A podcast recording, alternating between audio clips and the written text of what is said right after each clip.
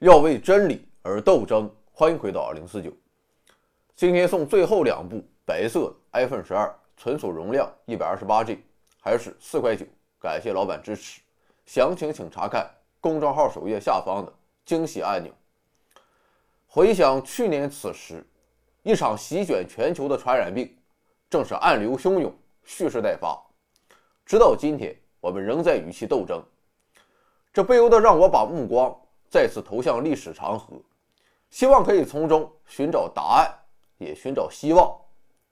因为人类历史同时也是一段与传染病抗争的历史。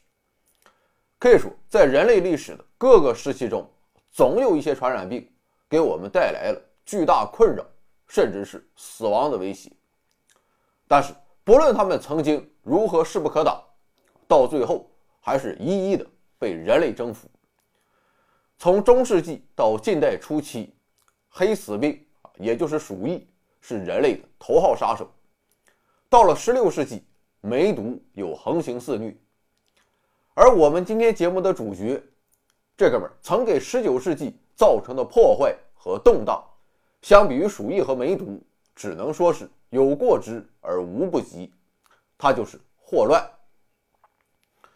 霍乱是一种急性传染病，而且致死率非常高，症状也非常可怕。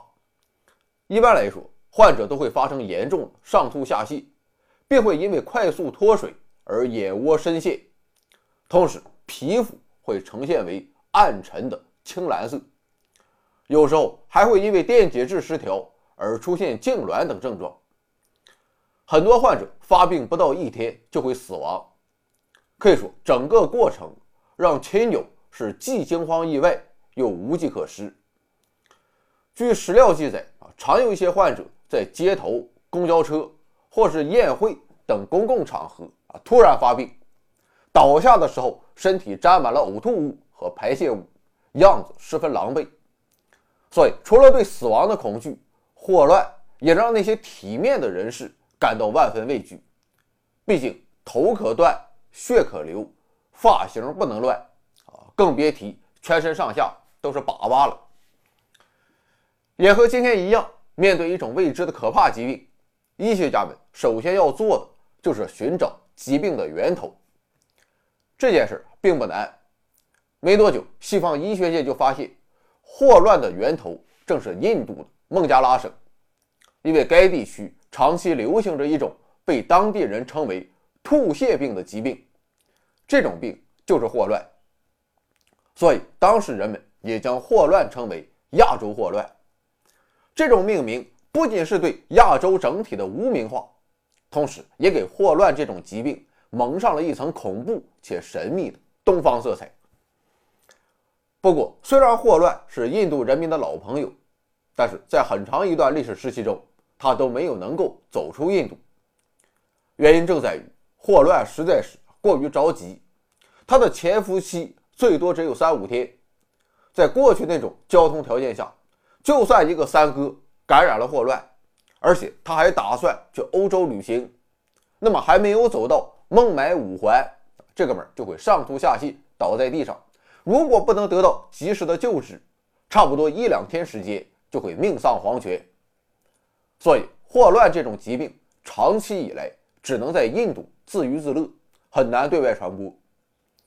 但是，随着英国对印度的征服和殖民，情况发生了彻底的转变。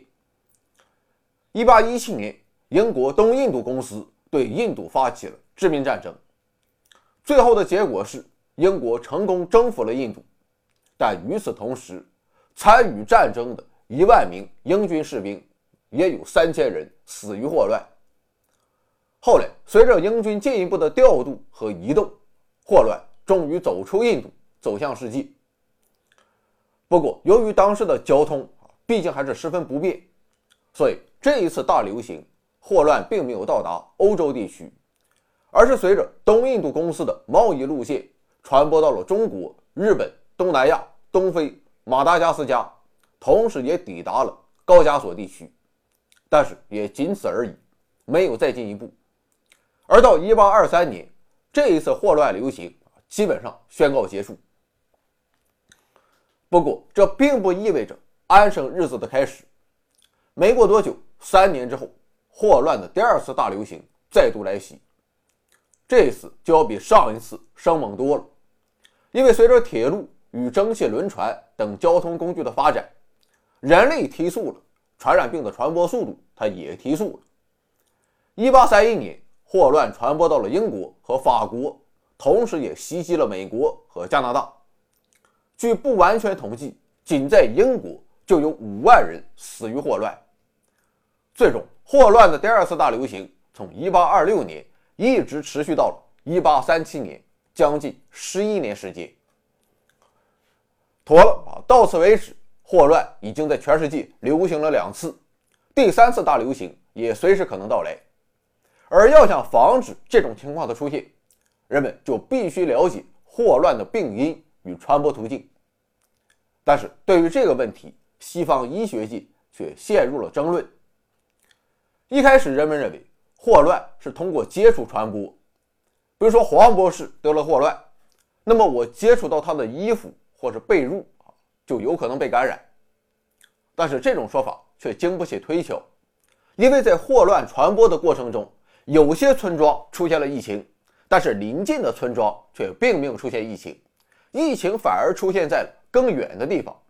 接触传染的说法显然并不正确。另外，当时欧洲很多国家的政府也严格控制货物和人员的流动，但是这种举措往往也无法阻止霍乱的传播。于是，第二种说法就出现了。这种说法认为霍乱。不会经由接触传播，它其实是一种瘴气病，也就是说，病人是由于吸入了肮脏腐败的物质所散发的气体，从而导致患病。这种说法放到印度简直再合适不过了，因为印度河下游常年炎热潮湿，再加上三哥很不讲究卫生，于是就滋生了瘴气，从而引发了霍乱。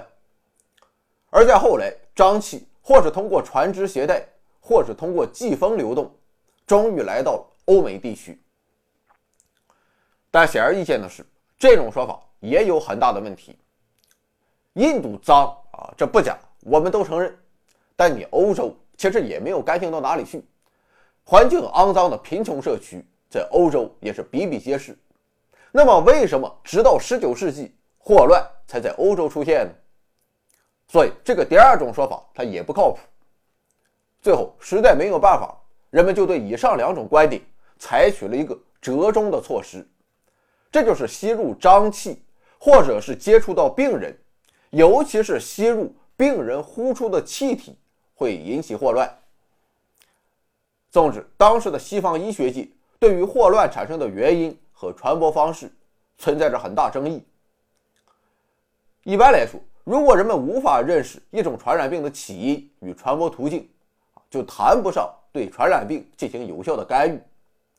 但有意思的是，即便人们对于霍乱的认识错得离谱，但是却并没有影响防疫工作的进行。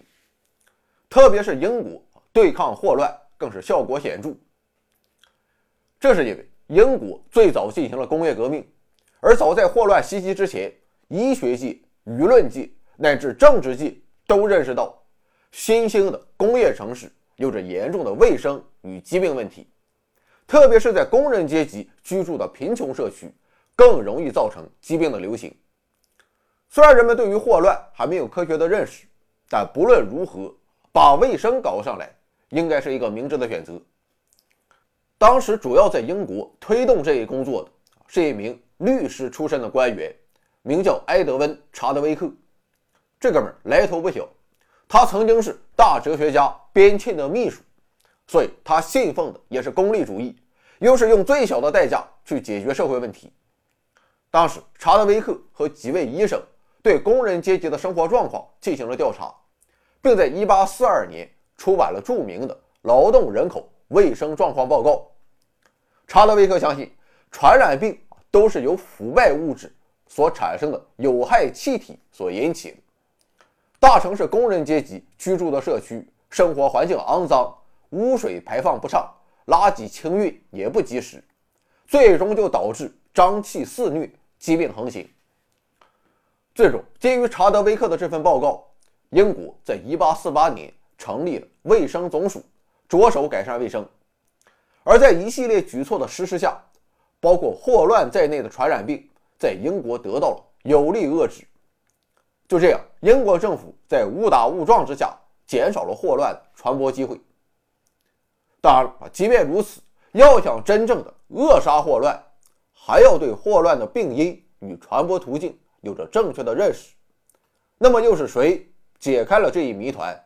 请看下集。理论与实践均证明，给本期节目转发、点赞、投币、评论、收藏，甚至是批判一番的老板，不久之后都会发财，而且是发大财。鲁迅，一九二六年八月。